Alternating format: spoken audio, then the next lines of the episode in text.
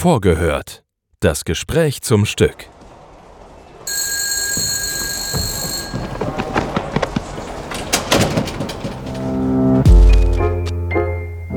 Einen wunderschönen guten Tag, meine sehr verehrten Damen und Herren. Wir begrüßen Sie recht herzlich hier im Schauspiel Frankfurt.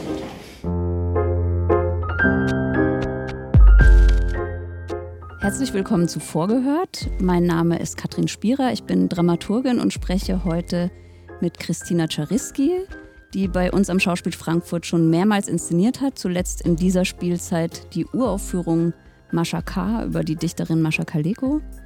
Ein Text von Anja Hilling. Und ähm, Christina, jetzt probst du gerade deine erste Produktion hier bei uns auf der großen Bühne des Schauspiel Frankfurt und kommst direkt von der Bühnenprobe ins Tonstudio.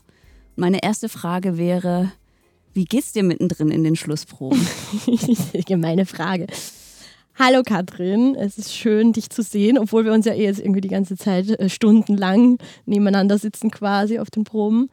Also wir sind jetzt tatsächlich, was ist es, zehn Tage vor der Premiere. Wir sind mitten in den Bühnenproben. Wir haben ganz lange Tage im Moment, zwischen 10 und 22.30 Uhr sind wir eigentlich am Durcharbeiten, szenische Proben und dazwischen Licht und technische Proben und musikalische Proben und dann wieder szenische Proben am Abend, wenn dann alle schon richtig müde sind. Und das macht äh, total viel Spaß. Große Phasenweise, streckenweise. Äh, das Ensemble ist wirklich sehr, sehr lustig und guter Dinge und es ist einfach ein sehr zugewandter Haufen Menschen, aber sie sind auch gleichzeitig wie ein Sack Flöhe.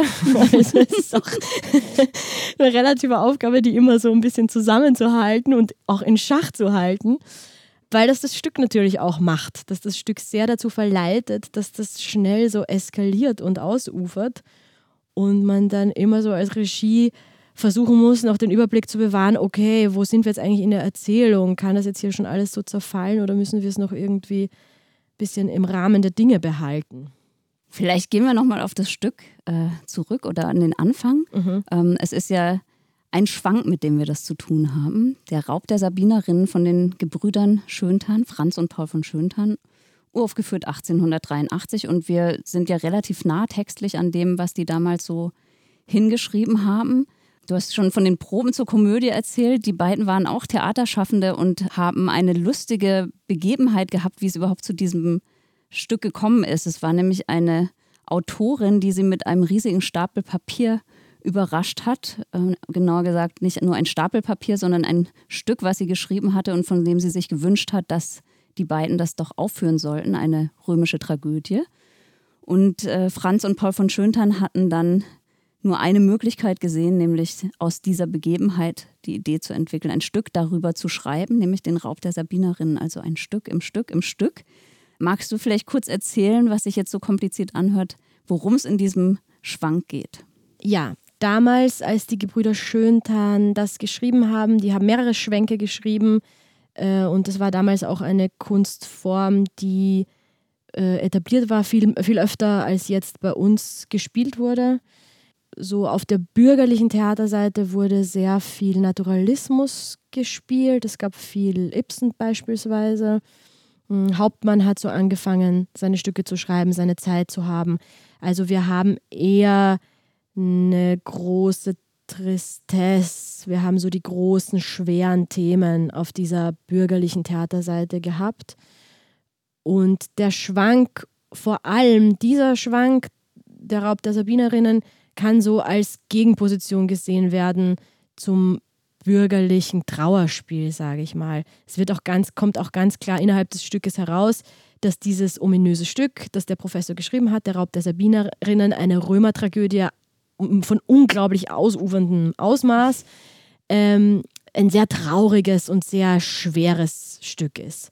Wohingegen unser Raub der Sabinerinnen, also der, den die Gebrüder Schöntan geschrieben haben, eine ganz große Lustigkeit eine große Lust hat und auch sehr, ein sehr leichtes, leichter Stoff ist. Also der geht inhaltlich nicht schwer. Es geht beim Schwank nicht um den Inhalt, sondern es geht tatsächlich um die Lust am Lachen. Und es geht darum, das Publikum zum Lachen zu bringen. Das ist die oberste Prämisse des Schwanks.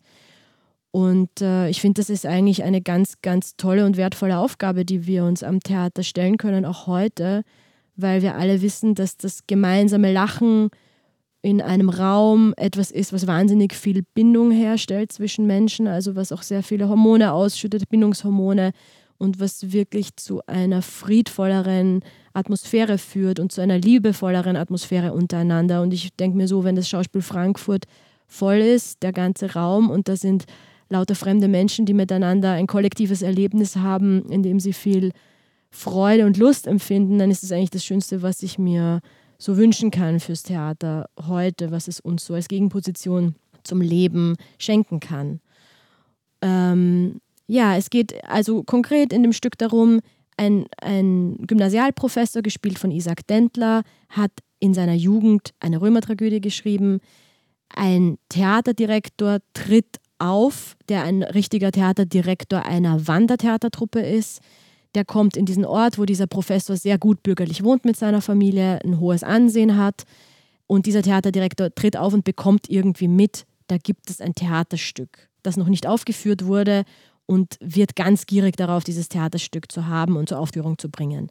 Schafft es diesen Professor irgendwie zu überreden. Das Ganze muss ein großes Geheimnis bleiben, weil die Frau des Professors hasst das Theater.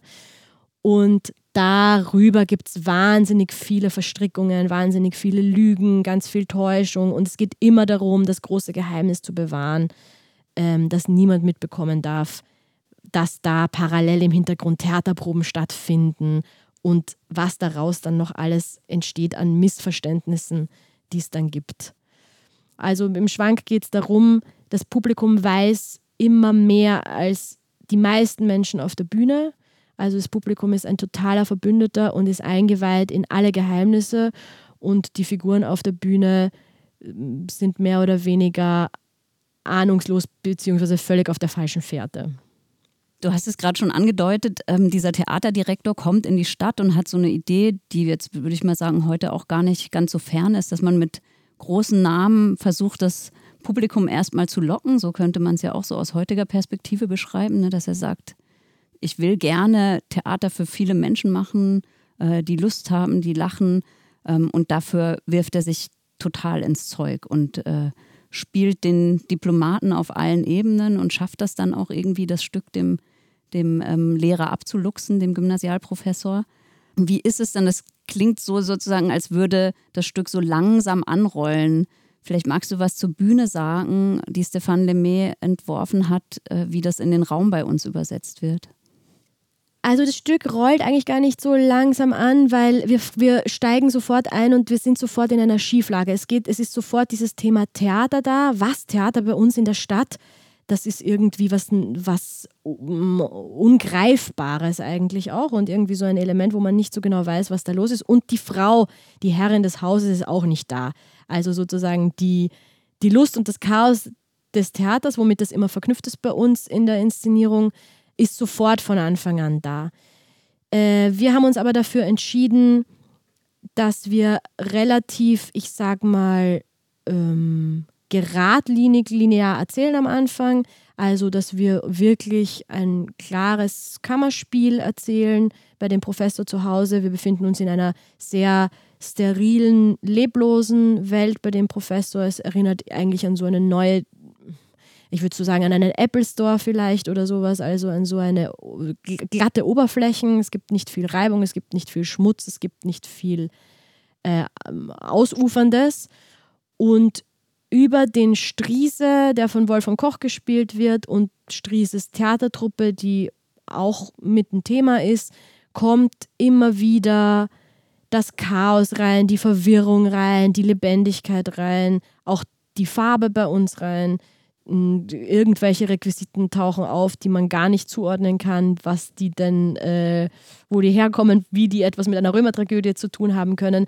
Und damit wird so eine Maschinerie angeworfen, die eigentlich in einem völligen Chaos und in einer völligen Überforderung auch immer weitergetrieben wird. Und das sind die Proben, in denen wir uns gerade befinden. Und die sind natürlich einerseits wahnsinnig lustig, aber auch wahnsinnig anstrengend natürlich. Ne? Chaos zu proben ist immer so herausfordernd. Zumal man es ja in der Komödie dann auch immer auf eine Art baut, zumindest bis zu einem gewissen Grad. Ist das eigentlich äh, so dein äh, Metier? Hast du schon öfter gemacht, Komödien zu inszenieren? Also ich habe schon oft sehr lustige Abende inszeniert. Also ich habe zum Beispiel viele Texte von Stefanie Sargnagel inszeniert, ähm, die sehr pointenreich sind, oft mit Bands und Musik und Abende, die großen Spaß machen.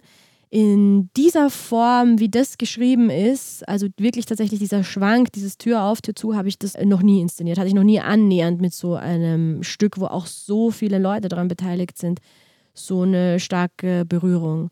Und das Tolle ist natürlich, dass es gibt so ein, es gibt dieses anarchische Element des, des Striese, der wirklich als Figur einfach auch so viel Verwirrung stiften kann und die Freiheit hat und die Freiheit auch haben muss, ähm, sehr viel auszuprobieren und sehr viel völlig ähm, unangepasste Dinge zu machen. Aber natürlich muss trotzdem die Geschichte erzählt werden und die Geschichte vorangetrieben werden. Und das wird auch sehr viel anhand von dieser bürgerlichen Welt getan.